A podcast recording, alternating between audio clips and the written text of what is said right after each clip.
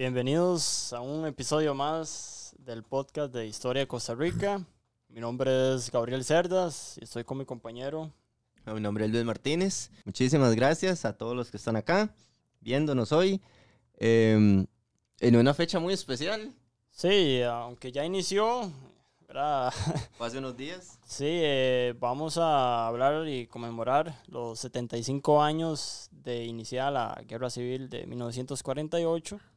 Y para eso, qué mejor persona que don Vladimir de la Cruz, que nos acompaña para ampliarnos ese tema, ¿verdad? Tan, tan controversial y con tantas cosas, verá por ver. Así que, don Vladimir, un gusto tenerlo acá y, y aprender.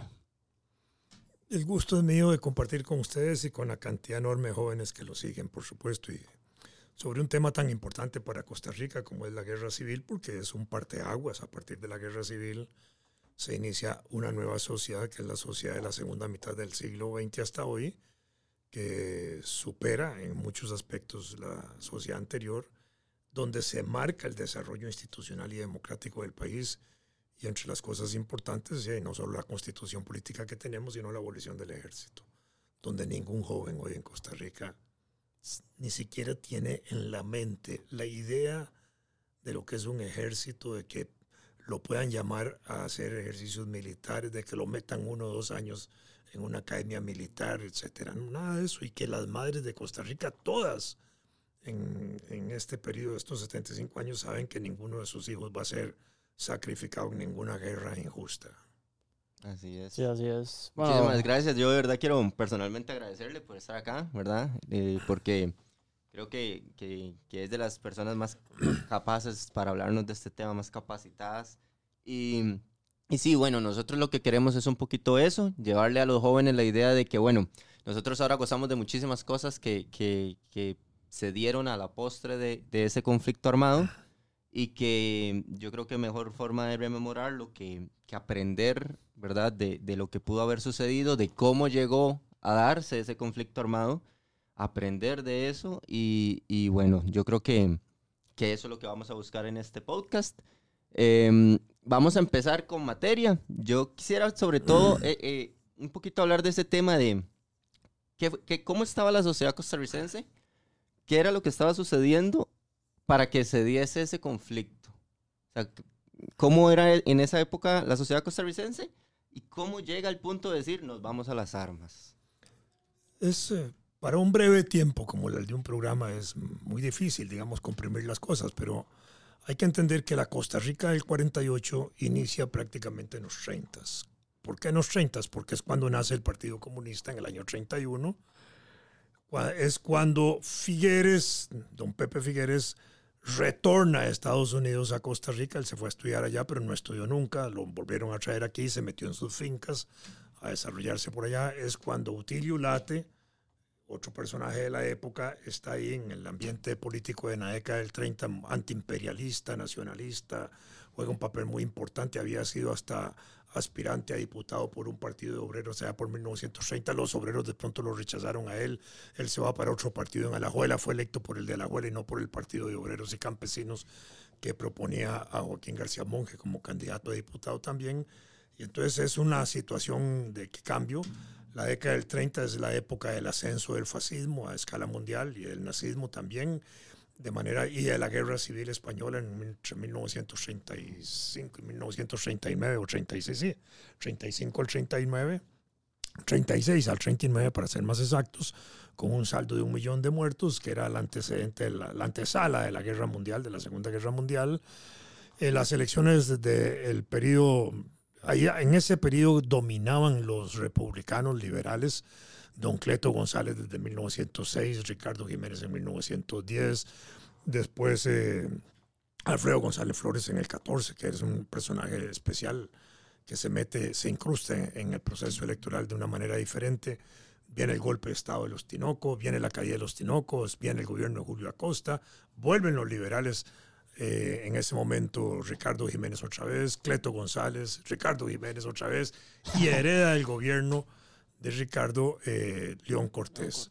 De Ricardo Jiménez, en su último gobierno fueron ministros de Fomento León Cortés y Teodoro Picado.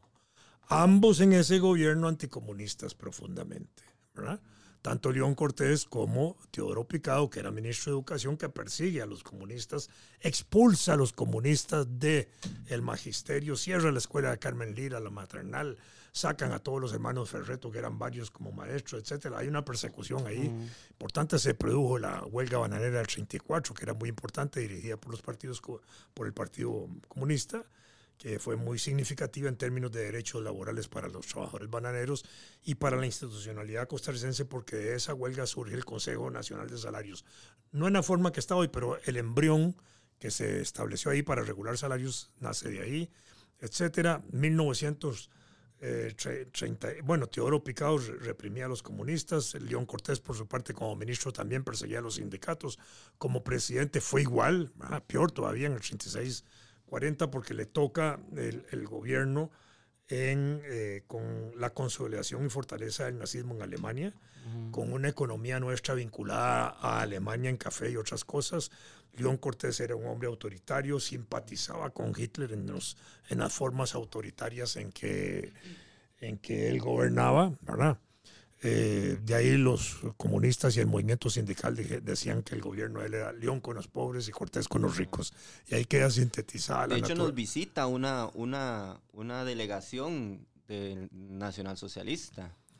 Por supuesto, y además León Cortés, a todas las películas que había nazis en esa época que circulaban legalmente y nosotros tenemos relaciones diplomáticas con la Alemania nazi, asistía a los cines acompañado del embajador nazi. El carajo estaba bien comprometido con los nazis, simpatizaba el hijo de él, León, de, de León Cortés, era embajador en Alemania, ya lo chineaban de manera especial, en fin. Eh, viene la, la, Iglesia Católica en la década del 30 muy, muy, conservadora a nivel nacional, muy anticomunista a nivel internacional. Está la cuadragésimo año funcionando 40 años después de la encíclica Rerum Novarum. La Iglesia está impulsando organizaciones sociales para contrarrestar la presencia comunista a escala internacional y nacional. La Rerum Novarum en 1893 surge como encíclica para dar una respuesta a la Iglesia frente a los movimientos sociales eh, populares, las luchas obreras, las huelgas que ya empezaban surgiendo, no habían partidos comunistas todavía, no habían un país socialista. De manera que era una respuesta tardía al problema social, pero eran las cosas nuevas de la iglesia, por eso se llama Rerum Novarum. 40 años después está Rusia y está la Unión Soviética como países socialistas. Ha avanzado el socialismo, han habido un montón de intentos de sublevaciones socialistas en Europa y una respuesta de la iglesia inmediatamente ahora en las condiciones de la existencia de un socialismo en construcción en esos países. Y entonces ahora hay una política de detener eh, el avance comunista y la iglesia impulsa organizaciones como Juventud Unitaria Católica, Juventud Estudiantil Católica, Juventud Obrera Católica, eh, Acción Católica. ¿Y aquí había todo eso? Todo eso, había hermandades de trabajo, todavía están, existen ese tipo de organizaciones. Tal vez no tengan la fuerza suficiente que tenían antes, mm. pero ahí están.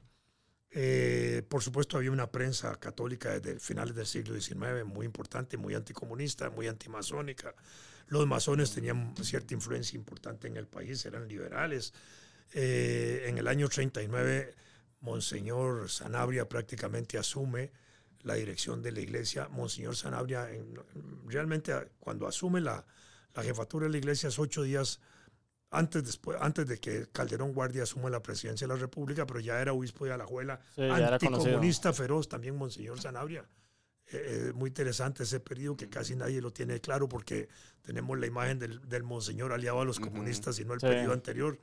Bueno, ahí es. Y Calderón Guardia, formado en, en Bélgica, en una etapa en la Universidad Católica donde se socializa cristianamente, desarrolla su social cristianismo de manera muy importante, influye en él la doctrina del cardenal Mercier, que era un, un código que se hace, el código de Malinas, donde eran los postulados sociales de la Iglesia para enfrentar el avance del socialismo y el comunismo eh, en el campo político electoral de todos los países donde habían partidos comunistas y eso. Y también estudié en la Universidad Libre de Bruselas, que era lo opuesto. La otra era una universidad clerical dominada por la Iglesia, esta era libre, socialdemócrata. En esa mezcla se forma el doctor Calderón Guardia, de manera que cuando el doctor Calderón Guardia viene a Costa Rica, viene con ambas, influencia de social cristiana y la, y la liberal socialdemocrática, que lo lleva a impulsar los seguros sociales y la Universidad de Costa Rica, como una universidad laica, como una universidad no clerical, porque la Universidad de Santo Tomás era pontificia, era una universidad que tenía la iglesia importante papel para determinar programas de estudio, nombramiento de profesores, censura de libros, todo ese tipo de cosas. Eso ya queda por fuera, ese es el papel importante Calderón Guardia ahí. Calderón Guardia, obviamente, en ese año 40 se enfrenta en una elección y solo se le enfrentan los... Eh, hay, una, hay un intento, Calderón Guardia es el candidato Orión Cortés, conservador, eh, pro-nazi, apoyado por el capital alemán nazista de Costa Rica, etc. Eh, y por otro lado, los grupos liberales, liberales que habían en esa época, masones, los liberales del Partido Republicano que se separan con Ricardo Jiménez al frente y fundan un movimiento, el Partido Republicano Jimenista, los comunistas, el Partido Confraternidad Guanacasteca, los masones, etcétera, tratan de unirse en un solo partido que se llamó Alianza Democrática Nacional, que no al final no pudo inscribirse electoralmente, para tratar de frenar la llegada de Calderón Guardia. No pueden reunirse como partido, se diluyen, solo entran en la elección del 40, ahora sí, comunistas, encabezados por Manuel Mora, Manuel Mora Bloque La Victoria, eh, Bloque de Obreros y Campesinos Intelectuales, Partido Confraternidad Guanacasteca y Calderón Guardia. Gana Calderón Guardia la elección del 39 con 88% de votos, un 11% para los comunistas y el Confraternidad Guanacasteca un residuo. Y ahí sacó los comunistas que sacaron dos. Los comunistas eligieron dos diputados en 1934. Manuel Mora y Efraín Jiménez Guerrero. Después empiezan a elegir hasta que en el año 48 eligen ocho diputados. Y, en eh, esa del 40 solo a Manuel Mora. No, ya Efraín Jiménez y habían electo también a Alfredo Picado Sáenz, que era un diputado de Turrialba o eh, Zapatero, muy importante. Yo se lo conocí mucho tiempo, lo traté. Eh, en fin, ya, vi, ya había un ascenso ahí. De eso había uno de los principales dirigentes del Partido Comunista, era otro Zapatero, Rodolfo Guzmán, líder. Estaba Calufa, Carlos Luis Fallas, también Zapatero, de origen Zapatero, que eran dirigentes muy importantes ya en esos años. Y Jaime Cerdas, Mora, abogado, Luis Carballo Corrales, abogado. Habían unos, un grupo dirigente, los Ferreto, educadores, etcétera. Carlos Luis Sáenz, el educador, la esposa educadora. Había un grupo muy importante, la Carmen Lira, obviamente, uno de los figurones importantes del Partido Comunista desde su origen, etcétera. Luisa González. Era un grupo muy selecto, muy metido en la cultura nacional, de mucha importancia, de mucho peso cultural en el país. Entonces así entra eh, la elección del 40 con ese enfrentamiento. Por un lado, los calderonistas con cortesistas y por otro lado los comunistas como el único bloque, la, única opción para todos esos liberales que trataban de frenar. Ganó Calderón Guardia, inicia Calderón Guardia en su, en su discurso de inicio, propone la, la caja costarricense y instruye para la apertura de la universidad que se abre. En, en ese mismo año se funda y ya en marzo del año 41 está funcionando la universidad, empezando a dar sus primeros pasos. Empieza la guerra también en el 39, la Segunda Guerra Mundial, empieza la crisis a golpear Costa Rica, cae el comercio de, café, nosotros éramos el tercer exportador, nuestro tercer mercado era Alemania en exportación de café, con un 80% de economía que giraba alrededor del café, eso era una cosa terrible.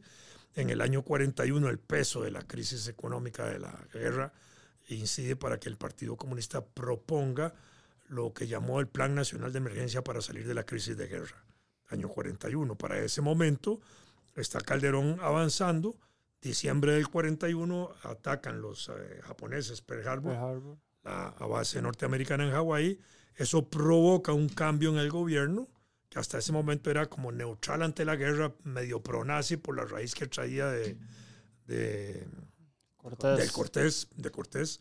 Y el, acto del ataque a la Pearl Harbor provoca un acto de solidaridad con Estados Unidos, con el cual Costa Rica le declara la guerra a Japón, Italia y Alemania en diciembre del año 41, que es cuando Estados Unidos ingresa a la guerra que había empezado en el ¿Es cierto que nosotros eh, se la declaramos primero que Estados Unidos o no? Sí, claro, todos. Sí, ¿por qué? Porque eh, la declaratoria de guerra de los países latinoamericanos, Roosevelt la gestiona para presionar al Congreso de los Estados Unidos para que declaren la guerra. Porque hasta ese momento le había costado mucho, mucho, a Roosevelt convencer al, Congreso de meterse en la guerra. y ya con el ataque ya no les quedaba más Sí. en que meterse. Y las declaraciones de guerra que se provocan de América Latina a solicitud del presidente eran justamente para buscar Sí, ese porque apoyo. Calderón ya había ido a Estados Unidos antes de iniciar el, eh, la presidencia, ¿verdad? Me imagino que para lo mismo, para estas alianzas que, que habían, ¿verdad? De, de Roosevelt y, y con Costa Rica. esa, re- esa relación con Roosevelt fue muy importante porque la esposa de Roosevelt al mismo tiempo fue, hizo una rica amistad con la primera dama de Calderón Guardia, doña Ivonne Clays, que era una mujer muy culta, verdaderamente culta. Entonces eh, ahí juega un papel muy importante. Y así empieza ese momento. En ese momento de la declaratoria de guerra, entonces se produce ahora una ruptura del cortesismo de los alemanes con Calderón Guardia y hasta un intento Sí, de golpe claro. de Estado tratan de hacer. En ese momento, Calderón Guardia intenta hasta renunciar a la presidencia. Calderón Guardia había sido electo diputado en el año 34 junto con Manuel Mora. Ujú. De manera que ya habían hecho amistad. ahí. Habían hecho amistad, exactamente. Seis años de eh, amistad de diputados. Y eh, cuando se siente débil porque le han, le han zafado la tabla de apoyo, los comunistas le dicen, usted ha gobernado dos años para los ricos, gobierne dos años para los pobres, apruebe nuestro plan nacional de emergencias, haga estas medidas, etcétera. Entran en un proceso de negociaciones, al final sale lo que va a terminar siendo el resultado de las garantías sociales y del Código de Trabajo como proyectos políticos a aprobar. Y la iglesia, que ya había cambiado de, de jefe, ¿verdad? ahora era Sanabria, el anticomunista obispo, eh, sí, obispo de Alajuela, ahora el arzobispo nacional, Sí. eh, que era un hombre extraordinariamente Ah, inteligente, sí, claro. Apoya a Calderón Guardia por el social cristianismo que los unía y está de acuerdo en alianza con los comunistas siempre y cuando los comunistas cambien de nombre, de partido, Partido Comunista a Sí, Partido Vanguardia Vanguardia Popular, Popular. que no era un problema, cambiaron de nombre. Que los comunistas aceptaran los cambios que impulsaba el gobierno como parte de la doctrina social cristiana. También los comunistas aceptaron que eso tenía influencia social y también de que derogaran las leyes liberales del 80 y Y por eso iba 86, también, por ahí. y también la derogatoria de las leyes liberales que venían desde 1888, con la Sí. cual se separaba la iglesia de la educación, De la digamos que era la más educación, sí, importante. sí. Y eso también se deroga y los comunistas no le hacen negativo a eso, están de acuerdo. Y al mismo tiempo Manuel Mora le saca una declaración al obispo diciéndole, donde el obispo dice que los católicos pueden ingresar a la nueva organización Vanguardia Popular sin cargo de conciencia alguna. Ya no era un pecado ser no comunista. y entonces empezó esa alianza a funcionar en el año 43, cuando se aprueban las garantías sociales y el Código de Trabajo entre agosto y, y el 15 de septiembre del 43 Ujú. y al mismo tiempo se entra a la campaña electoral del 44 con lo más importante para mí que fue el bloque de la victoria, que es una coalición, cuando dos partidos se unen para ir a una elección y se une el partido de gobierno Calderón Guardia y se unen los comunistas Sí. de Vanguardia Popular en una sola organización política que se llama Bloque de la Victoria. Y con eso llevan a Teodoro Picado. Teodoro Picado que no les gustaba a los comunistas porque los había perseguido en los 30 Sí. pero era el aliado en ese momento. Y ahí entra ese nuevo periodo. En el gobierno de Teodoro Picado se continúa la reforma social, empezando, era muy débil en ese momento de Calderón Guardia. Eh, termina la Segunda Guerra Mundial en el 45. Ujú. En ese, hasta ese momento, digamos, ese escenario mundial favorecía al gobierno de Calderón y favorecía el arranque de Teodoro Picado en esa alianza internacional que había. Costa Rica había establecido relaciones con la Unión Soviética en época de Calderón Guardia, etcétera. Pero al terminar la, la al terminar la guerra y surgen una serie de países socialistas, Yugoslavia, Polonia, Hungría, Checoslovaquia, Albania, Estonia, Letonia y Lituania que regresan a la Unión Soviética, en fin, un- hay un montón de países, la Alemania que queda dividida en dos, etcétera. Entonces se produce lo que se va a llamar la Guerra Fría y la ruptura de esa alianza antinazi internacional. Y esa ruptura conduce ahora a un anticomunismo, mundial Anticomunismo. extraordinario porque lo que surgió de la guerra fue como un avance del comunismo en Europa y ahora se trataba de detener el comunismo a escala internacional. Y entonces hay una ruptura.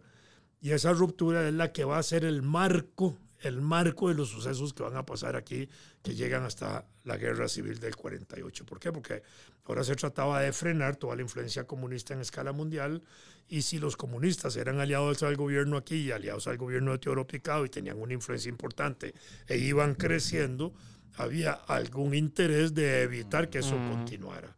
¿verdad? Entonces ahí empieza a, a- a surgir esa idea del, del freno al, al, comunismo. Tilio Late, que había sido un antiimperialista en los años 30, que había sido hasta un posible aspirante a combatir a Calderón Guardia, impulsado por los comunistas en el año 39, lo que no aceptó, ¿verdad? ya en, en la década del 40 está alineado más bien con las fuerzas anticomunistas de ese momento y con el anticomunismo y le toca cubrir como periodista parte de la del final de la Segunda Guerra Mundial y se trae a Costa Rica las políticas de la Guerra Fría del anticomunismo. Entonces él tenía su periódico y entonces viene con grandes columnas, no le hable, no le vendan, ah, no le compre a los comunistas. Era una campaña feroz contra los comunistas en Costa Rica y empieza a caldearse.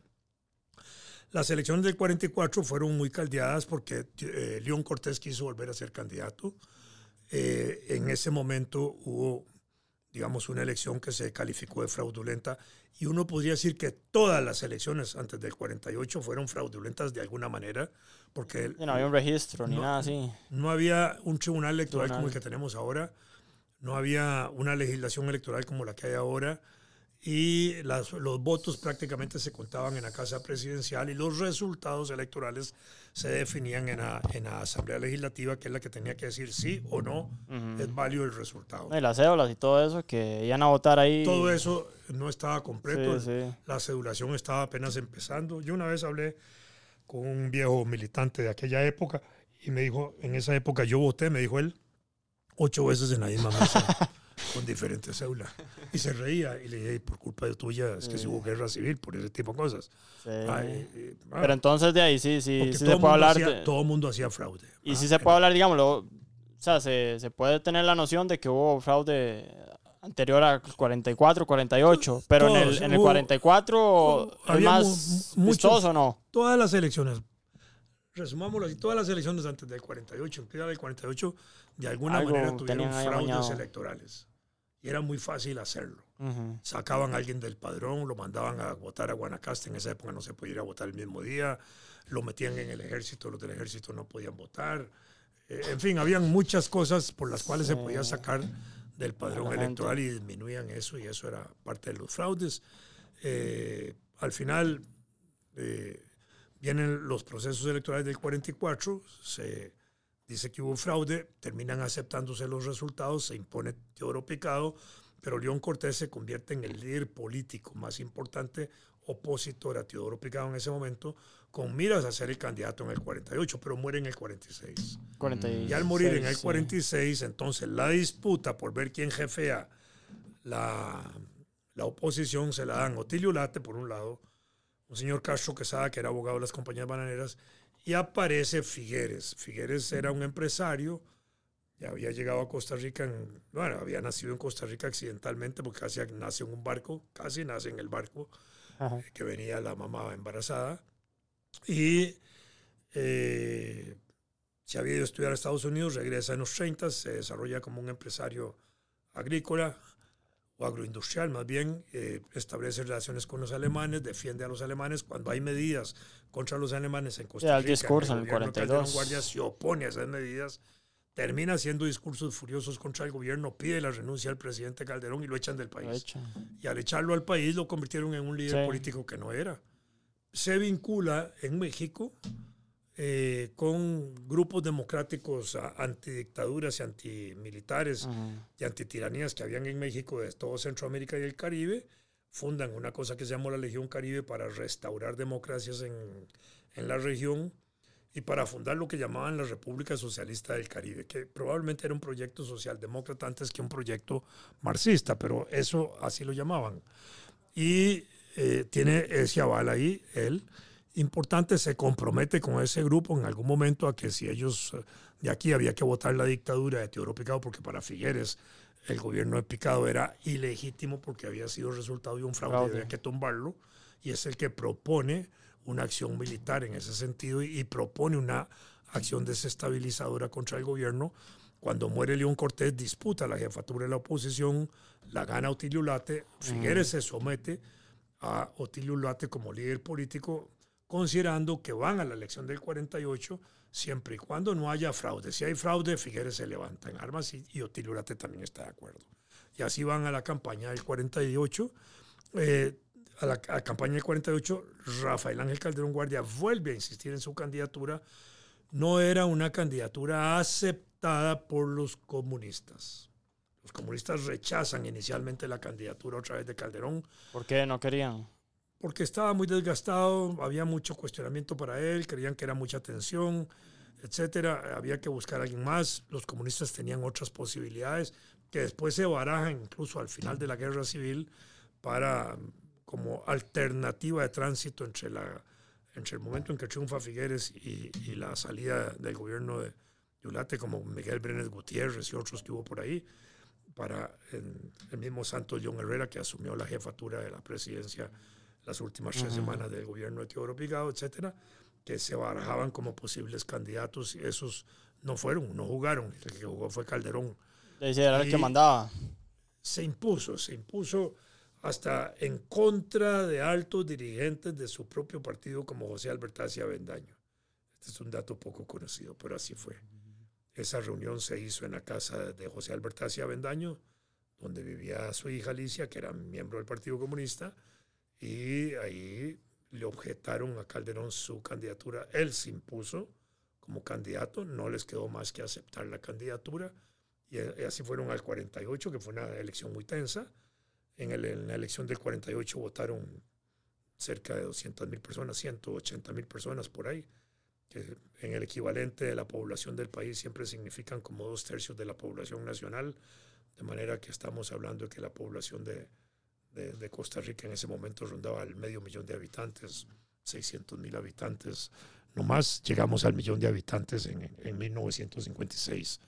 ¿verdad? Mujeres no votaban en ese momento, pero sí Ujú. tenían una participación política activa de calle en contra y a favor de los gobiernos de Calderón y de Picado, y en contra y a favor de Otilulate, Figueres y todos ellos, y a favor de los comunistas. Se había desarrollado una corriente que se llamaba Caldero comunista, que eran esos, esa masa de, de gente, votantes, que no era comunista, no era totalmente calderonista, pero que votaban por esa alianza en general Sí, por las garantías, sobre y, todo. así defendiendo lo que eran garantías sociales, código de trabajo, que eran como los motivos principales. En el otro campo se exaltaba la pureza del sufragio, la lucha contra el fraude, etc. Viene la elección del 48. Ah, bueno, para, en el gobierno Teodoro Picado se había constituido un tribunal electoral. Ujú. Eso fue iniciativa del Partido Comunista y la iniciativa de crear el Código Electoral de 1946 que llegó hasta el 2009. Ese fue un código, código? impulsado por los comunistas, sí. Impulsado y, y- y cuyo redactor principal entre los que estuvo fue Luis Carballo Corrales, que era un diputado comunista. Pero ¿y ese código no, no lo derogaron después de que se hizo No. el, el tribunal? Ese código permanece porque el, ya el No tribunal estaba eso. constituido, el Tribunal Nacional Electoral se había constituido en el 40 y- 46 con motivo de la guerra civil, eh, con perdón, en el año 46 ya se había constituido. En el año 47 hubo una huelga en contra del gobierno de- de Teodoro que se llamó la huelga de los brazos caídos y una de las demandas de esa huelga era que le entregaran el aparato electoral a la oposición bajo control para evitar que el gobierno hiciera fraude y que le pasaran también el control de la policía. Lo Las pagaron, dos cosas ¿verdad? eran muy difíciles de dárselas. Sin embargo, el- el- la intensidad de la huelga y la situación del país provocó que se le diera el control electoral a la oposición para garantizar de que el gobierno no iba a hacer fraude. De manera que hubo un cambio de magistrados y los nuevos magistrados en la elección del 48 son los que administran la- el proceso electoral, pero uno de ellos, Max Cover Bolandi, en el informe que hace el resultado de las elecciones señala faltas graves en el proceso de las elecciones, que es lo que le permite al Congreso anular la elección. ¿Por qué? Porque el Congreso de la República, el Poder Legislativo, tenía que conocer los resultados electorales y tenía la facultad de aprobar o improbar los resultados. De manera que Porque no había en ese sentido no aprueban los resultados. ¿Qué seguía en ese momento? Seguía algo parecido a lo que había pasado en 1913 cuando eh, en una situación muy parecida fue electo eh, Alfredo. Alfredo González Flores. En el 13, tres candidatos, eh, Rafael, Rafael Iglesias, Iglesias Castro, Máximo Fernández y Máximo Y eh, el doctor Durán. y el doctor Carlos Durán, los tres presidentes, dos de ellos presidentes de la República, ninguno saca los votos, tiene que ir al Congreso los diputados podían negociar con esos candidatos a ver cuál de esos lo nombraban. No se ponen de acuerdo, renuncia uno de ellos para facilitar la escogencia, no se ponen de acuerdo. Entonces, el Congreso tenía la facultad de nombrar los llamados designados a la presidencia, que eran los vicepresidentes actuales. Nombra a los designados y llama a ejercer a uno de ellos la presidencia, que es Alfredo González Flores. Entonces, en el 48, que estaba esa legislación vigente, eso es lo que correspondía, anular la elección, que seguía. No iba a haber acuerdo, no iba a haber acuerdo entre Calderón y, y, ¿cómo se llama? Yulate. Entonces, el Congreso debía haber nombrado ¿Y a quién iban a nombrar? los designados y entre los designados llamar a ejercer. Ese era el camino. Eso no se hace. No, no, no sabemos Sí. ¿Quiénes, quiénes eran los designados? En, eh, Ellos lo nombraban, pero fijo era En ese Calderón. momento, ya, y los designados, entre ellos estaba Santos León Herrera, ah, que, asume, que Ah. asume la... Ah, bueno, Creo sí, que- por eso, eh, por creo eso que lo. el otro lo designado era, eh, no me acuerdo si era el doctor Rafael Ángel Calderón Muñoz. El papá. Sí, el papá, Papá claro. Calderón. Eran varios. Entonces, eh, en ese momento, eh, podía escogerse entre esos, pero si no había escogencia de eso, el Congreso nombraba Pero, y jalaba. pero ¿por qué los designados son esos si al final ganó Ulate en buena teoría? Acuérdense que los designados se nombraban por los diputados en el Congreso. Y entonces ellos nombraban a Cuando dedo. Teodoro Picado es electo presidente, le nombran designados el Congreso. Mm. A dedo, sí, ¿no? A- negociados. El negociados. presidente no traía sus designados. O sea, y no Podían podían, proponerlos, pero en Ah, el. Congreso le podían meter otros. y no podían designar a Calderón Guardia. No, porque era candidato a la Porque era presidencia. candidato. Ellos estaban disputando eso, ¿verdad? En ese Sí, momento. estaban en una situación muy compleja. Pero eso no se produce, ¿por qué? Porque anulada la elección, eh, que correspondía a seguir ese otro trámite que no se sigue, entonces Figueres lo que hace es levantarse en armas porque ya se venía preparando Sí. para eso. Y se inicia la guerra civil el 12 de marzo, que termina a mediados de abril eh, de 1948. En la práctica, digamos que un mes después, el 12 de abril, ya no se estaban tirando tiros, pero Figueres estaba concentrando toda su tropa en Cartago y se amenazaba de que la batalla de San José iba a ser una batalla sangrienta, extraordinariamente sangrienta y probablemente lo iba a ser. La guerra tuvo más o menos 3.000 muertos, nunca se han cuantificado en exactitud. Hay algunos datos que dicen que son un poquito mayor, o otros pueden decir menor, pero más o menos los distintos eh, protagonistas de ambos bandos reconocen que esa es más o menos la cantidad de muertos que hubo, que se distribuyeron entre 2.500 de los comunistas y los que apoyaban a los comunistas, 400 de las fuerzas de gobierno y para ser exactos 99 de Liberación Nacional del Ejército de Liberación Nacional. Digo 99 porque yo conocí un folleto donde se publicaba la lista de los 99 caídos, ¿verdad? Es un folleto que cuesta mucho conseguirlo. Yo lo tenía, lo presté y nunca me lo devolvieron. Estas cosas de la vida. Y tal vez ya así hablando, don Vladimir, eh, centrándonos ya en la guerra. Entonces la, la guerra, perdón, va a tener un escenario con el levantamiento de Don Pepe en la zona sur del Valle Central sí. y empieza su camino hacia San Isidro el General, donde toma la ciudad de San Isidro el General de manera muy exitosa, logran apropiarse de un avión en ese momento que había ahí, con un engaño, mm, tomado el avión, con un engaño que hacen a, a las autoridades del gobierno nacional, que no se habían dado cuenta de la toma de San Isidro ni de la toma del avión, eh, informan que el avión tiene una avería, que deben mandar otro avión, ¿verdad? y el gobierno manda el otro avión y cogen el otro avión también. Y con esos dos aviones traen suministros de Guatemala y apoyo de Guatemala al grupo de Figueres y ahí adquiere mayor fuerza el proceso de la guerra. Y hablando de aviones, o sea, ¿qué eran? ¿Aviones grandes o eran No, no, avionetillas? Aviones pequeños de ese tres de aquella época, son avi- aviones grandes de la época, para decirlo así. ¿Y por qué mandaron semejante, por qué mandaron semejante avión para darle repuesto? No para darle. Capturan el avión, No, por eso, pero Y- piden otro avión. piden otro avión a San José diciendo que el avión que Sí. estaba en Pérez Celedón no, se, no podía Ah, no podía ya, ok. porque tenía fallas mecánicas y que necesitaban ciertos repuestos. Entonces de aquí los mandan, por supuesto, sí. para traerse el otro avión. Y, y con eso se dejaron dos aviones. Y ahí empiezan a recibir Le el llevan a Guatemala. a Guatemala porque el gobierno de Guatemala estaba apoyando a Figueres, en Figueres. ese sentido. La guerra entonces serían, los bandos básicamente serían entonces los figueristas. Los figueristas, ulatistas. Los figueristas, que eran el grupo de Figueres, y el ejército de Figueres que él había creado para defender el resultado electoral para darle la presidencia a Ulate, para reconocer a Ulate como presidente, porque esa había sido su lucha. Y que Ulate asumiera el 8 de mayo del 48.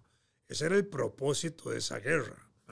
Y entonces la guerra empieza a desarrollarse, por supuesto que sí. En el escenario del gobierno, que había la gente del gobierno que tenía el ejército nacional, que en esa época existía ejército, pero era un ejército muy debilitado en todo institucionalmente. El ejército se venía debilitando desde 1800, ¿qué le digo?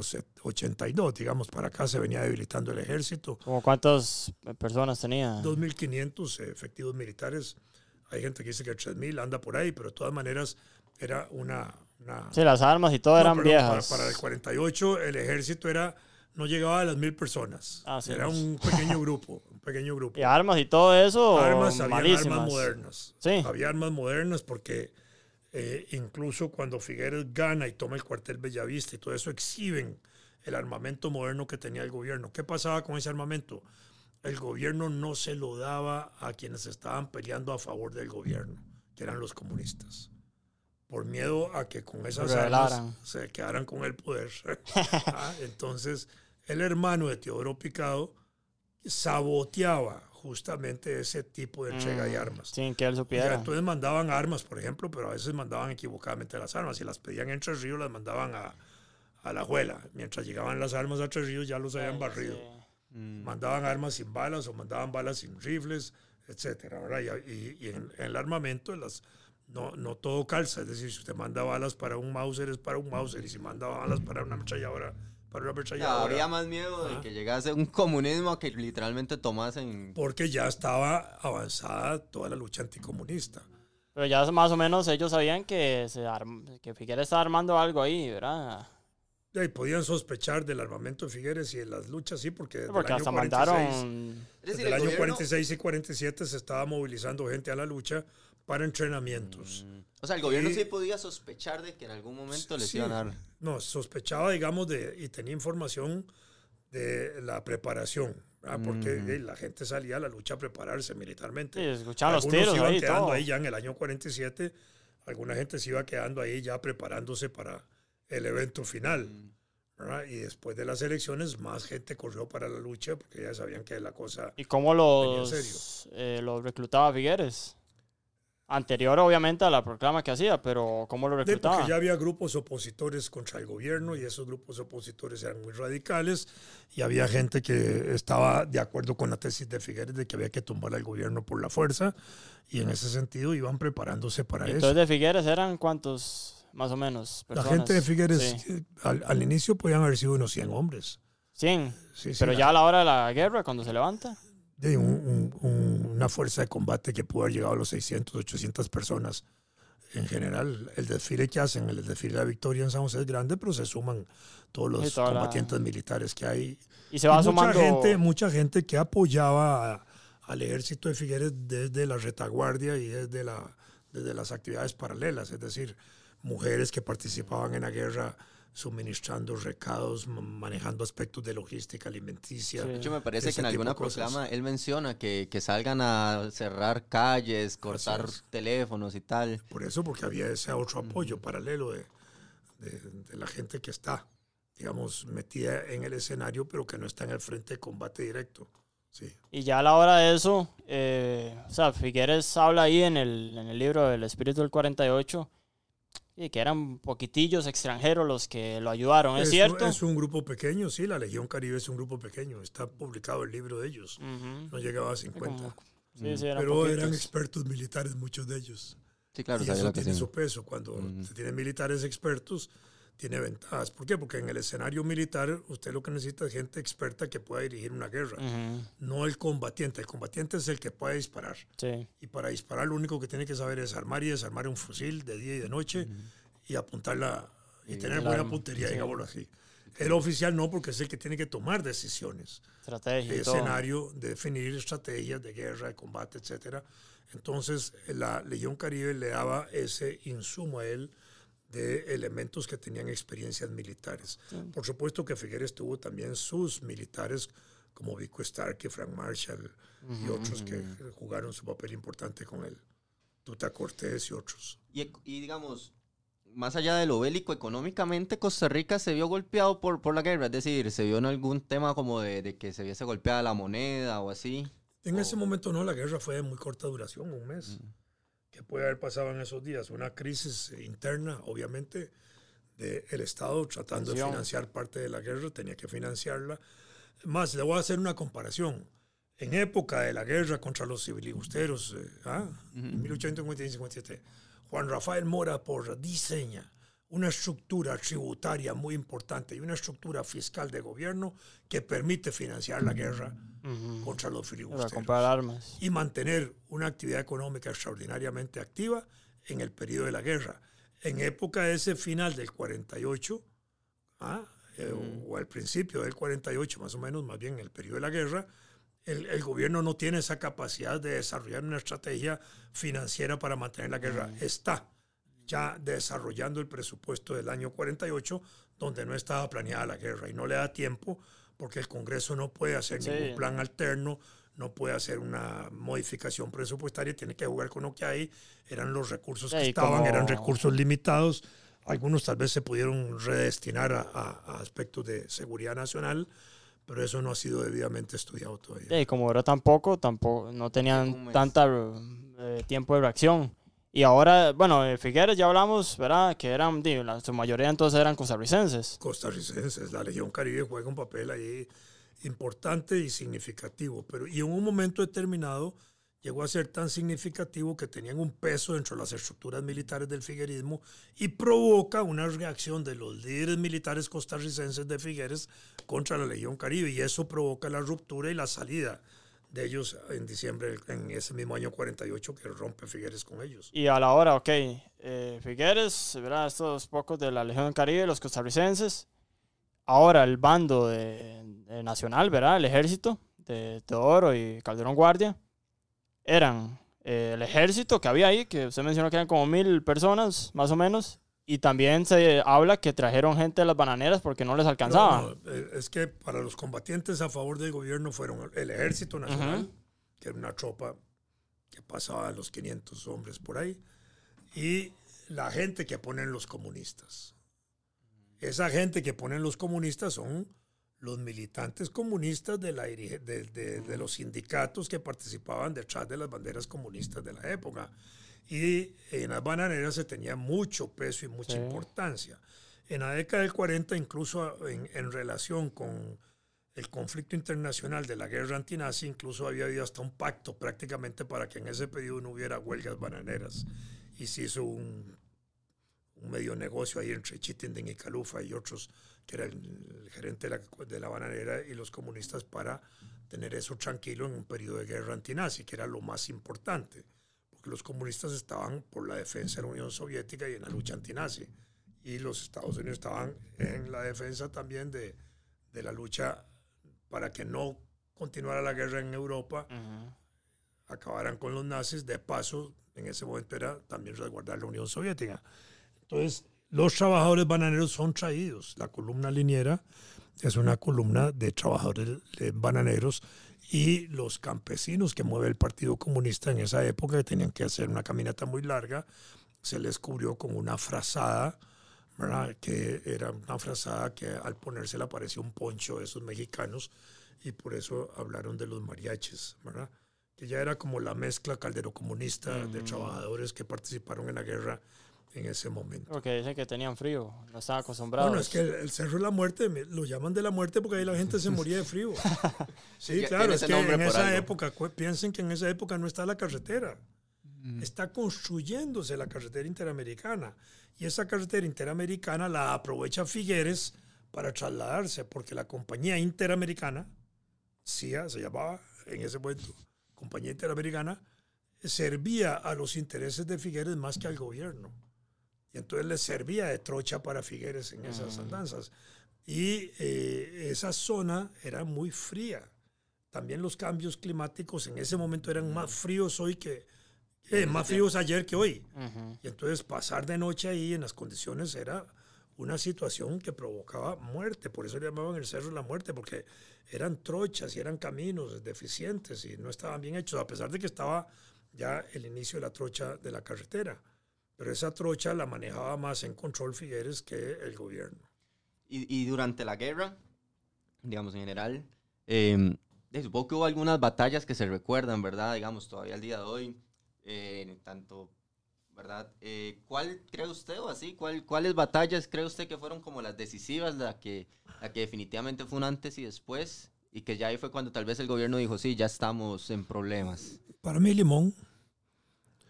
Limón es una batalla heroica que hace el gobierno. Se entregan porque se les acabaron las balas. Y ya no tenían cómo combatir después de tres días casi de combates seguidos. ¿Y por qué Limón? Porque Limón era el puerto y era la apertura para que por ahí recibieran apoyo más. Ya no solo el avión que llegaba ahí a Pérez Celedón o a otros lugares, sino Limón, que era también un aeropuerto, era un puerto. Y de Limón eh, el control de Limón prácticamente inutilizaba el gobierno. Y hablando de eso, ¿dónde está entonces? Porque los combates se dieron más en, ese, en esa escena que en el área de Punta Arenas y Caldera. Y por ese lado habían combates también, y en la zona norte también, ¿verdad? y San Ramón y toda esa zona, pero el, el peso de la guerra estaba en el este del país. Entonces, eh, más o menos, ¿dónde estaba situado todos esos enfrentamientos? Sea, ¿dónde puso hombre Figueres? O sea, eh, eh, tomó el ejército de Figueres es un ejército simbólicamente en todo el territorio. Todo lo que está en contra de el gobierno y de Calderón y de los comunistas en ese momento. El gobierno tiene igual su ejército nacional teóricamente en todo el territorio porque habían cuarteles. Sí, Pero el cuartel de Limón era clave en ese momento porque era la defensa del puerto y la defensa del aeropuerto de Limón. Y eso era la apertura para recibir más apoyo para Figueres. Pero eh, la batalla de Limón se da en condiciones de heroicidad para el gobierno en términos de que ahí combaten hasta el último tiro. No queda más que rendirse, no tienen alternativa. Y no había cómo llegarle a Limón con suministros militares porque todo lo controlaba Figueres, el territorio para llegar allá. Sí, lo rodeó. Porque Figueres iba ganando el territorio de esa zona, que era la zona estratégica del país. La zona más bien al oeste del país es una zona más liviana, digámoslo de esa manera, en combates y en enfrentamientos, aunque los hubo también. Pero el control estaba por aquel lado y todo venía de allá para acá hasta que Figueres entra a Cartago, porque acuérdense que se levanta Figueres allá, se traslada a Pérez Celedón, pues hace sus marchas hacia Limón para controlar Limón y, y ejercer un control de toda la mitad del país en esa zona que era la parte mm, importante, muchas veces muy despoblada en algunos aspectos, pero tan despoblado como era el resto del país. Estamos hablando de un país que no llegaba al millón de habitantes en ese momento. Hasta 1956 llegamos al millón de habitantes, con dificultades de infraestructura, de caminos y carreteras. Todo eso, la carretera interamericana apenas se estaba construyendo. La electricidad no cubría el 10% del territorio nacional había muchas dificultades en ese momento. Radioemisoras eran pocas las que habían en el mm. país. Y las eh, interceptaban fácilmente. Por eso, eh, el Partido Comunista tenía una radio que era Ecos del 56, que estaba aquí en San Pedro, en el cantón de San Pedro, ahí ubicada. Ahí por, ahí por donde queda la calle La Amargura, por ahí estaba antes la Ecos del 56. Y eh, habían varias radioemisoras nacionales y existían la radio clandestina del gobierno y las claves que se usaban y la música que se usaba en claves y ponían una sinfonía o ponían la otra. Todo eso eran claves que se usaban para... Y todo eso lo utilizó Figueres, ¿verdad? codificaba todo. Bueno, el gobierno y la oposición, digamos, el ejército de Figueres codificaba sus mensajes y el gobierno también. mandaba mensajes a la población. y el gobierno también existía telégrafo desde 1865, habían teléfonos desde 1892, pero la telefonía nacional en ese momento era no, no abarcaba ni el 5% del territorio ni nada. Yo tengo un librillo de teléfonos de 1940 y pico y son 10 paginillas. Y, números de 4 o 5 dígitos. De 4 dígitos. Me saltó una duda. Em, eh, nos contaba que, que, que prácticamente hubo un sabotaje al, al gobierno por el miedo a que se levantase el comunismo y tal.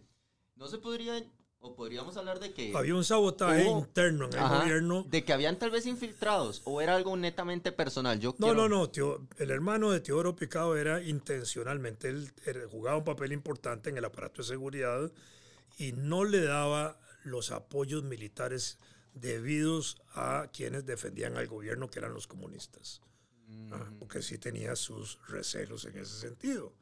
Pero no era una orden del gobierno, era que él quería. No, yo diría que no era de Teodoro Picado, ¿no? Teodoro Picado mantiene hasta el final cierto respeto por la alianza que había suscrito con ellos, tanto así que en un momento determinado hay un viaje de Teodoro Picado a Punta Arenas y después se dice que va hasta Nicaragua a negociar con, con Somoza y Somoza le hace una propuesta, que él avance hasta Liberia, establezca el gobierno en Liberia, ¿ah? Y desde Liberia le solicite apoyo a Somoza. Somoza, que era un aliado del gobierno, se mete, a, Mm. el ejército de Somoza se mete a Costa Rica, barre con Figueres y de paso barre con los comunistas. ¿ah? Y Teodoro Picado dice que no está de acuerdo. Eso fue esto. cuando ya estaba Y viendo la entonces- fea, Y ¿verdad? entonces manda una nota, a- le manda una nota a Calderón Guardia y a, Teo- y a- a Rafael Ángel Calderón. Dice, esto que les digo se los explica oralmente, pero en- eh, por escrito les dice fuerzas incontrastables amenazan el país de una manera inevitable. Decir, o entregamos esto o nos aplastan, porque a la par de esa oferta de Somoza también había una oferta, una, una amenaza del general Marshall de Estados Unidos que había llegado a Colombia en el año 48, en estos mismos días de la guerra, cuando se produjo un levantamiento popular resultado del asesinato de Julio César, de César Gaitán, un dirigente liberal em, colombiano, se produce un levantamiento y Marshall está en Colombia cuando hay un levantamiento militar en Colombia y hay una guerra civil en, en Costa Rica y él dice que no se mueve de esa zona por la seguridad del canal de Panamá y en un momento determinado ordena movilizar tropas del canal de Panamá amenazantemente hacia Costa Rica. Y entre eso y la posibilidad de la llegada de Somoza, era una situación que no iba a ser controlada por los comunistas ni por el gobierno. Tanto así que en Ochomogo, cuando se hace la reunión de Ochomogo para ponerle fin a la, a la, a la guerra, Manuel Mora le propone a Figueres unir las dos fuerzas, la de él y la de los comunistas y del gobierno, para enfrentar la amenaza externa de Somoza y de Marshall. Y, y Figueres le dice que no puede hacer eso, que él se compromete a que se respeten las vidas, etcétera, pero que él no puede hacer eso porque incluso le dice, muchos de mis soldados traen los nombres de los comunistas anotados en los rifles de que van a matar. Algo así le dice Figueres. Y eh, lo que tienen que hacer ustedes es confiar en que yo voy a respetar vidas, ustedes entregan esto, eh, hacemos la entrada triunfal ¿ah? y avanzamos. Y eso es lo que provoca ese final de guerra, porque no había manera de detener eso. Y Figueres, en ese sentido, se incrusta dentro de esa estrategia anticomunista mundial de frenar la posibilidad del ascenso y, fuerza de los comunistas. ¿Por qué? Porque en el 48 los comunistas habían aumentado su fuerza electoral y su número de diputados, que eran ocho por ahí o diez. Y bueno, antes del final y todo esto, quiero tal vez eh, que nos cuente un poco sobre la batalla del Tejar, que esa dicen que fue la más sangrienta. ¿Es cierto? Bueno, es que fue sangrienta porque fue de las primeras y fue como la, la que hizo Bulla. Por supuesto que sí. Sí, porque ahí se habla que hasta hicieron una fosa común y quemaron los, los cadáveres. ¿Es cierto eso? ¿Es un mito? Eso es costumbre en ese tipo de guerras. Sí, claro. Sí. Hay- en las guerras hay costumbre de, de enterrar en fosas comunes. Generalmente se levanta una lista de los muertos, generalmente, que se van a depositar ahí para que se tenga una idea. Y muchas veces se logran rescatar esas fosas comunes para que después puedan ser recogidos los cuerpos. Pero ¿Y en esta lo hicieron? En muchas de esas fosas comunes se pierden. Ahorita estamos buscando fosas comunes de los soldados de 1856 en Santa Rosa. Ahí murieron 20 soldados nuestros. Entonces estamos tratando de recuperar. Y en esa no se sabe nada. O de la, De los Tejar. muertos exactos, así con nombres y apellidos, no. Muchos Más o menos cuántos fueron. No recuerdo ahorita, pueden haber sido 40, 50 muertos en, en zonas. Es que es- la- las guerras a veces no llevan un recuento exacto de los Ujú. muertos. Y, Pero ahí hubo, digamos, ahí hubo, lo que hubo fue el- la batalla sangrienta por la, por la violencia con que se ejerció esa batalla, por la pelea que hubo para el control del Tejari por la muerte de principales que hubo ahí. ¿verdad? Sí, para ahí después a ahí, Cartago. Sí, claro. Y antes de llegar, a, digamos, ya al final de la guerra, em, ¿cómo se llega a esa reunión de Ochomogo? ¿Cómo, ¿Cómo, después de todo lo que ha pasado, porque yo me imagino que habían resentimientos, me imagino que de la situación tenía que ser, Sí, tan- ¿cómo, sí, sí. cómo se llega a, a- De ahí privó el, razo- el razonamiento, la racionalidad, la idea de, de no llevar- ir a una guerra que iba a ser muy cruel, muy sangrienta y que de pronto no iba a tener el final feliz para ninguno de los dos bandos. Hasta ese momento Figueres ya controlaba todo. Estaba en Cartago Figueres. El gobierno solo estaba en San José. Y la batalla de Cartago, eh, la batalla de Cartago no se pudo hacer de manera eficiente porque Carlos Luis Fallas, que estaba en, en, en Tres Ríos, no recibió el apoyo militar necesario del gobierno. Entonces, ya Estaba estaba- el río listo para ir a Cartago. Pedía, pedía, según Fallas, él, si le hubieran dado el suministro de armas, él hubiera ido a Cartago, resuelve el problema en Cartago, o lo hubiera intentado y él tenía a los hombres, ¿verdad? Ahí.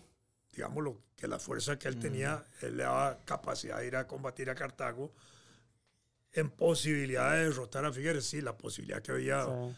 Calufa, pero digamos, podía no ser cierta. Sí, claro. Al final, el escenario de la guerra era que tirados los tiros, al final el que gana es el que se impone con tiros, ¿verdad? Y con muertos. Entonces, frente a eso, había un impasse ahí mientras se preparaba el ataque de liberación a, de los liberacionistas del ejército de liberación nacional, es como se llama, a, a San José y la defensa de San José. Y en eso empiezan a moverse intereses para evitar esa masacre, porque iba a ser una masacre. Sí. Y entonces se envían, es- envían al padre Núñez a San José a ver si se puede negociar esa salida. Eh, interviene obviamente el obispado, Sanabria.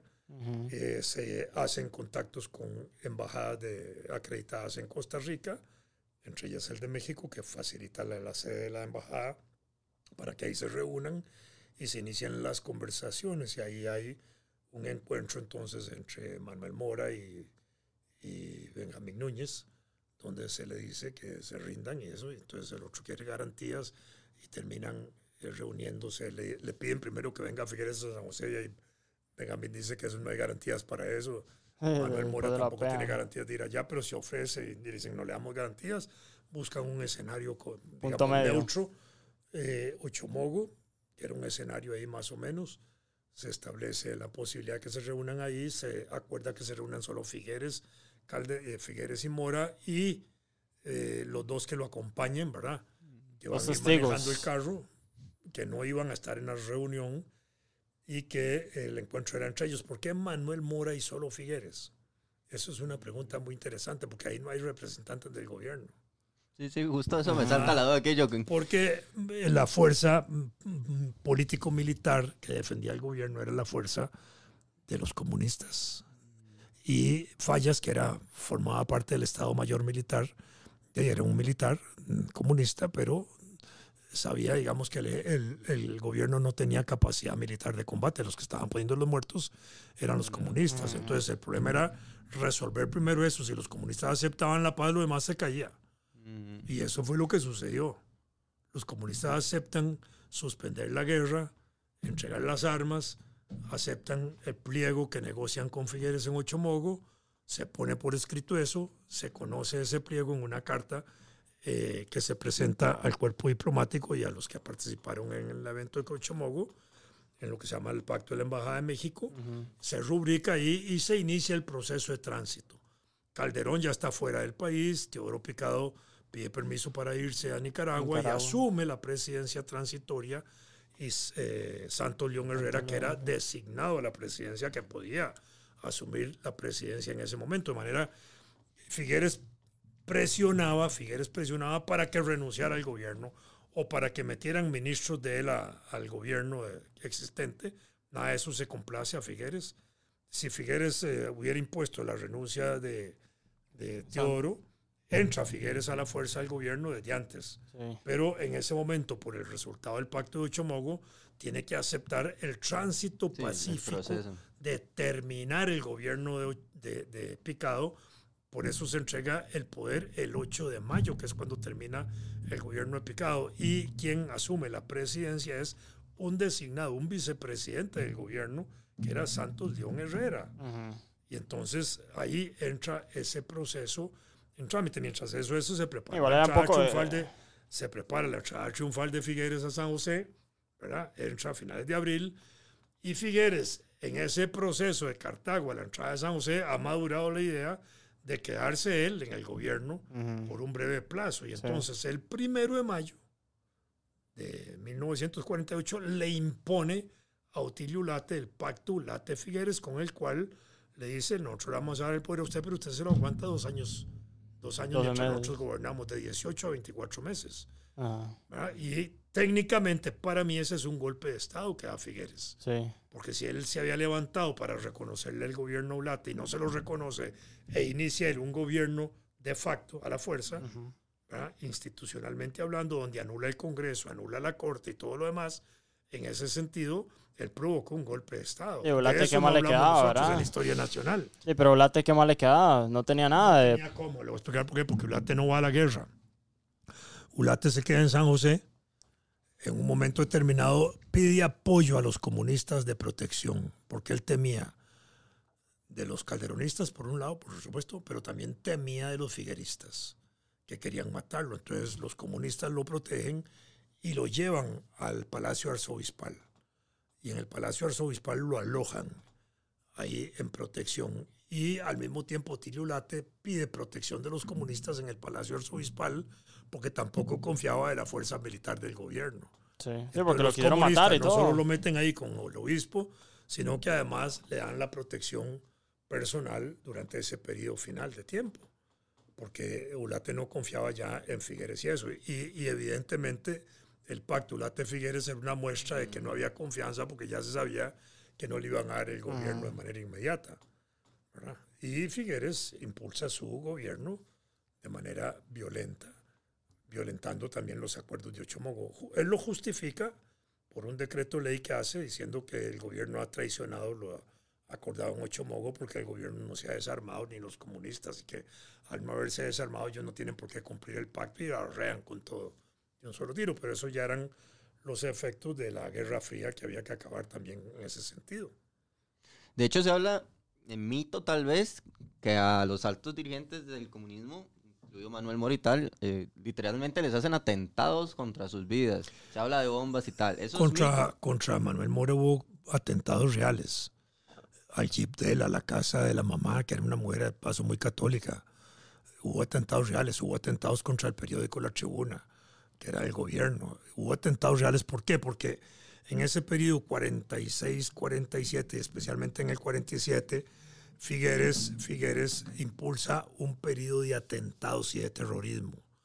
Y ese periodo de terrorismo obliga a que el Partido Comunista desarrolle lo que llamaron las, las brigadas de choque, que eran grupos de choque, verdaderamente de choque, porque habían manifestaciones ulatistas, calderonistas, comunistas, etcétera, y en esas manifestaciones se enfrentaban a garrotazos y a golpes y todo. Entonces las brigadas de choque eran justamente brigadas para ir a combatir y a pelear en la calle. Y las brigadas de choque tenían también objetivos de neutralizar hasta donde pudieran esos aspectos relacionados con los atentados y ese tipo de cosas. Sí había una situación. En esos días del 47 capturan a un muchacho de los figueristas que era uno de los que teóricamente andaba poniendo bombas. Y con motivo de este detenido, el gobierno tenía el pretexto de que habían agarrado a un bombero, como les decían. Y, el, y la oposición, Figueres, tenía el pretexto de que la captura de ese muchacho era un- un- una mentira y que habían agarrado a un muchacho a la pura bulla para tener un chivo expiatorio contra la gente de Figueres. Pero sí había una situación de eso y los que dirigían esa labor de terrorismo estaban Oduber y Figueres y todos ellos, que en ese momento tenían la parte estratégica de desestabilizar el gobierno en esa etapa final. Ujú. Y Pero bueno, sí y- hubo terrorismo, sí, claro. y, sí, digamos, no, y bueno, está el- después lo del Codo del Diablo y tal, que eso Todo el es diablo ya fue diciembre del 48. eso Ah, sí, fue- pero eso ya yo fue creo que es después. otro fue programa. Y algo que me... Pero que- eso resultó también de una amenaza real de, de Calderón Guardia de intervenir desde Nicaragua en, en diciembre del 48 contra Figueres. Y frente a eso, entonces se provoca intencionalmente el asesinato del Codo del Diablo. Por orden de Gonzalo Facio Segrea, se ordena traer a unos detenidos que habían en Limón, entre ellos el diputado Federico Picado Sáenz, electo en el 48, y matarlos en el Codo del Diablo. Y ahí entra un Zúñiga y otros que participan en ese asesinato, se los traen, en un, los sacan de la cárcel de Limón, en un motocar en una noche los traen y en la orilla, en una curva que tiene el río Reventación, que le llamaban la, cuna- la curva del Codo del Diablo, ahí los bajan y ahí los ametrallan y los tiran al, al- al río, quedando ellos en el lecho del río, no se los llevó la corriente, eh, y hicieron un montaje de que habían intentado escapar, cuando los descubren estaban todos esposados, Mm. fusilados, etcétera, y entonces se descubrió que aquello había sido un asesinato. El objetivo del asesinato que cumplía era una advertencia a los comunistas que estaban presos en la cárcel de San José, en las principales cárceles, especialmente en la penitenciaria central, para advertirles que si los comunistas aceptaban o participaban en la, en Intentona. la intentona de De- Calderón de meterse a Costa Rica, a todos les iba a ocurrir igual suerte. Sí. Y ocurría también que eh, a algunos presos de la cárcel en la penitenciaria de, de vez en cuando los sacaban, los llevaban a la sabana con intención aparente de fusilarlos. No los fusilaban, pero les, les creaban ese temor reverencial. Incluso hay una anécdota de un hombre llamado Adolfo Braña Rosas, que era un hombre extraordinario, un líder obrero del Partido Comunista, que lo, de origen aust- austri- a- aust- Austriaco. no, australiano, de español, de, de Asturias, que había llegado a Costa Rica ya por 1919, ha sido activo miembro del Partido Reformista, después se metió con el Partido Comunista, fue el primer regidor junto con Guillermo Fernández en la Municipalidad de San José del Partido Comunista, un viejo dirigente comunista, una experiencia extraordinaria. Lo llevan a la sabana, ¿verdad? Lo ponen ahí al frente del batallón de fusilamiento y en el momento en que van a disparar, supuestamente llega una orden para que no lo maten. Y entonces el viejo se baja los pantalones ahí, les enseña el fondillo y les dicen, miren cabrones, no me he cagado. bueno, ese, ese era Adolfo Eh, Uraña, pero eso era para mostrarle Claro, que les trataban de meter Qué miedo miedo. a los presos políticos de eso y algunos tal vez ahí, podían sufrir su, sí, claro. su diarrea o su orinada, una situación Sí, sí, claro. Ah, Y pero ya- Eso para que ustedes vean que la cosa era en serio, Ujú. Porque era una manera de guerra psicológica que había y de tortura psicológica con los detenidos. Eh, eh, cuando entra Cardona Peña, que era ministro de Seguridad de Figueres, que intenta darle un golpe de Estado a Figueres en el 49 por motivo de las políticas que estaba desarrollando y por la presencia de la Legión Caribe en las fuerzas que acompañaban a Figueres e intenta el golpe de Estado, Figueres lo mete en la cárcel justamente en, la- en las celdas que tenían presos los comunistas. ¿Por qué mete Figueres a Cardona Peña con los comunistas? Para que se saquen los clavos. Ah, pero los comunistas obviamente no lo atacan, no lo golpean, no le hacen nada, pero a Cardona Peña, eh, eh, asustado ahí, es el que les revela a los comunistas quién dio la orden de la muerte del Codo del Diablo. Y él les dice que fue Gonzalo Facio. Mm. Por eso los comunistas hasta 1970 llamaron siempre a Gonzalo Facio el autor intelectual de la, de la muerte fue- del Codo del Diablo. Cuando ya en época del segundo gobierno constitucional de Figueres, 70-74, eh, eh, ¿cómo se llama? Figueres establece relaciones con la Unión Soviética y Chalo Facio es eh, canciller, entonces ya dejan de llamarlo el, el autor del intelectual y le dicen el señor canciller. Sí, sí, sí, Ya tiene otro, otro, otro título. Y ya tal vez finalizada la, la guerra, ¿verdad? Y todo Ujú. esto. Eh, el saldo usted nos dio 3.000 muertos más o menos. Y se habla de alguna gente, tal vez algunos académicos dicen que sí, que no, que fue una revolución. ¿Fue una revolución, sí o no?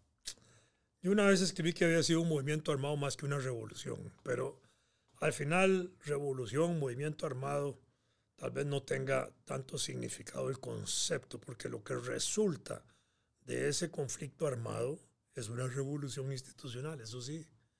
lo que impulsa a Figueres en sus dos, dos, años de gobierno es una verdadera revolución institucional. Las reformas que introduce en el país en todo sentido. No solo la abolición del ejército, eso era una cosa grandísima. Una nueva constitución que es la actual. Tal vez hablando Las de eso. garantías sociales que se respetan. De el la- nuevo trabajo que se respeta. La nacionalización hidroenergética, la nacionalización de los bancos. Todo eso es una verdadera revolución en ese momento. Entonces, Todo eso nace la ahí. revolución no está en el acto militar, la revolución está en el resultado de esos actos militares y en el gobierno de facto. Tal vez hablando de eso, de, de la abolición del ejército. Pero Mucha gente dice que no, Figueres lo abolió porque tenía miedo de que le diera un golpe de Estado. ¿Es cierto eso? El ejército era muy débil ya en esa época, muy débil, venía institucionalmente muy débil. Tanto así que no, no lleva ninguna batalla importante en el escenario de la guerra. Si ustedes ven, no hay una sola batalla ganada por el ejército ni por los comunistas, porque era un ejército debilitado, Mm. estructuralmente debilitado, de poca capacidad. No recuerdo, creo que el número no llegaba a 600 miembros en el ejército nacional. Eh, Durante el periodo de la guerra, un, un ejército totalmente eh, debilitado, no funcional. Era más importante el peso de los comunistas, tanto así que en Ochomogo no estaba representado el ejército ni el gobierno, están representados los comunistas y Figueres, Ujú. poniéndole fin a la guerra, fin a la guerra. ¿ah? Entonces, en ese sentido, el ejército no tenía ningún, Ningún peso. peso.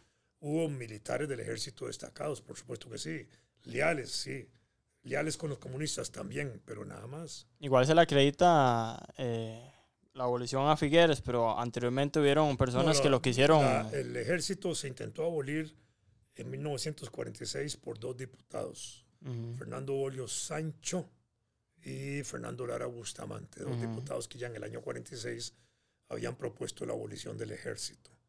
Después, en época de Figueres, cuando se convoca eh, dentro de la Junta, es Cardona Peña quien lleva la iniciativa de la abolición del ejército. Cuando en diciembre del 48 se le entrega el cuartel Bellavista a la universidad y se le da un mazazo al, a una de las almedas, de almen- almenas del, del- del museo que ya estaba preparada para que con el mazazo se cayera, el Figueres y, y los, y los eh, actos oficiales que se hacen de eso, de entrega del cuartel a la universidad, lo simbolizan como el acto de abolición del ejército, que todavía no estaba abolido legalmente, Ujú. ¿verdad? Eso lo hace la Asamblea Constituyente hasta unos meses después, ¿verdad? y con la aprobación de la Asamblea Constituyente, pero ya técnicamente había una decisión de abolirlo Ujú. esos actos, esos actos de celebración de eso, se exalta a Cardona, a Edgar Cardona Peña, como el que propuso la abolición del ejército. Y es cierto. Sí, dentro de la Junta de Gobierno. Pero al final, los actos de gobierno y todo lo que se hace en gobierno y todo lo que se hace en una asamblea legislativa se le atribuyen al gobierno. Claro. Ah, Entonces, 1958, el Partido de Liberación Nacional propone eh, la ley del aguinaldo de la República, ¿verdad? Que se pague un treceavo mes. El gobierno de Chande lo rechaza. ¿Ah? Y la Asamblea Legislativa, mayoritariamente liberacionista, se la impone otra vez la ley, lo que se llama un refrendo, ¿verdad? Le refrendan otra vez la ley y la imponen. Y el, el aguinaldo se aprueba. Fue una gestión Luis del Monge. diputado Luis Alberto Monge Álvarez.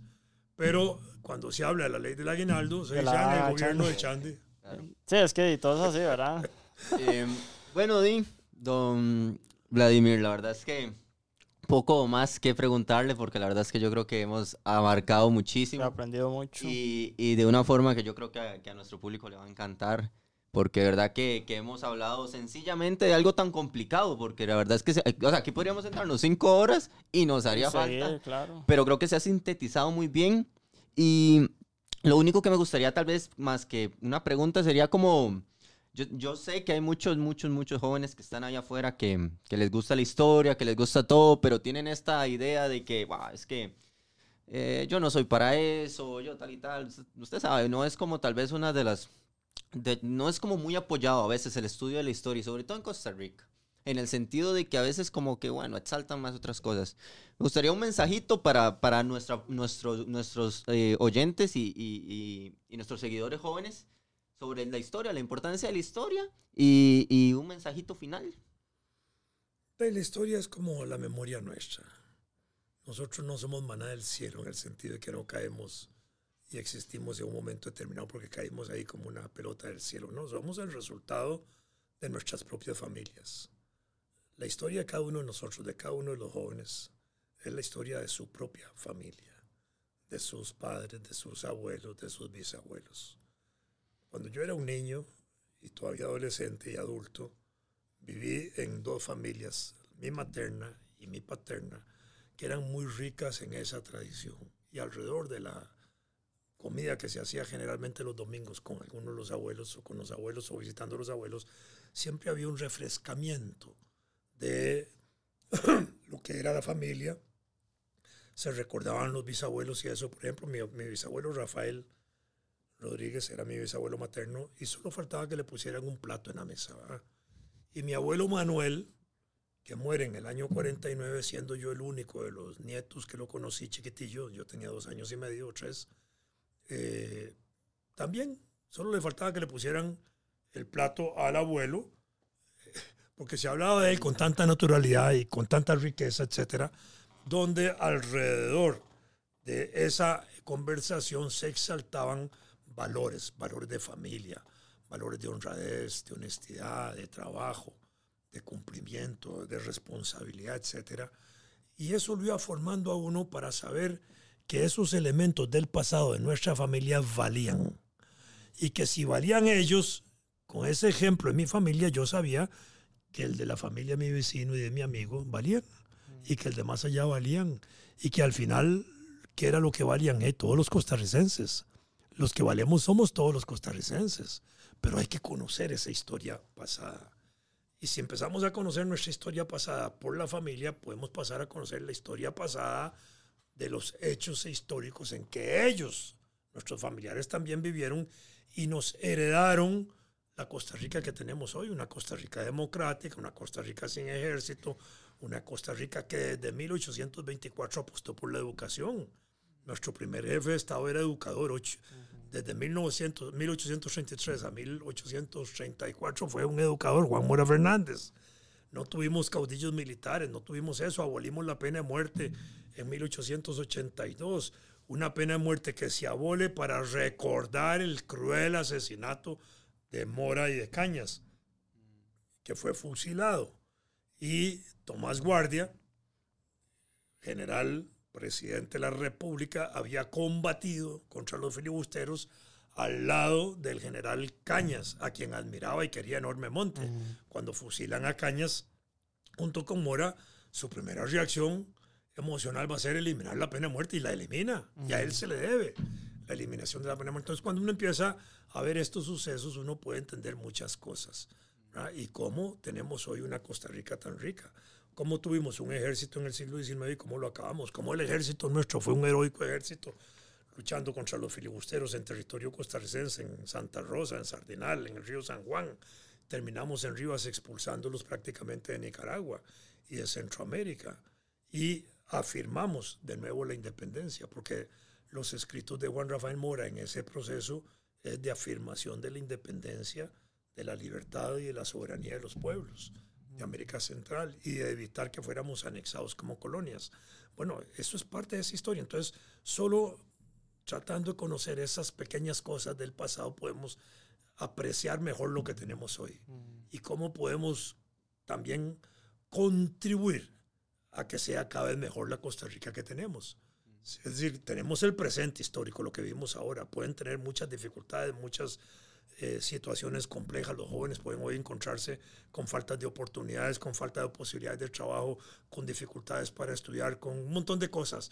Pero al mismo tiempo tenemos una sociedad que permite que eso pueda ser resuelto. ¿Cómo lo hacemos? Incorporándonos activamente a ver cómo resolvemos eso. Y para incorporarse a eso hay que meterse a las líderes políticas, porque todo se resuelve desde lo político. Es en lo político donde se toman las decisiones para reformar, transformar economía, instituciones, mejoría y bienestar de la gente, etc. Ok, no. De verdad que, Vladimir, de nuevo, muchísimas gracias. Para mí, de verdad que es todo un placer tenerlo en, en nuestro proyecto y que forme parte. Y bueno, yo no sé, por mi parte, de verdad que agradecer a Sí, todos claro. los que nos están viendo. Eh, ¿Algún mensajito? No, esperar de ahí más episodios así, similares, eh, Ujú. con invitados que de- tengan mil veces mayor conocimiento que nosotros, eh, para que ustedes de, sigan aprendiendo sobre la historia de Costa Rica y como dice don Vladimir, de, la aprecien, ¿verdad? Y aprecien Costa Rica porque también es eso, ¿verdad? Conociendo la historia uno va dándole un poco más de amor y apreciando, ¿verdad? Este Ujú. país donde nacimos. Y que ojalá después de esto puedan ir con su abuelito, su abuelita, sentarse y decirle, ¿cómo fue eso? Cuénteme ahora sí, ¿qué escuchaba en la radio, tal? Y que puedan pasar un muy buen rato. De verdad que muchísimas gracias y sí, hasta el próximo episodio. pura vida.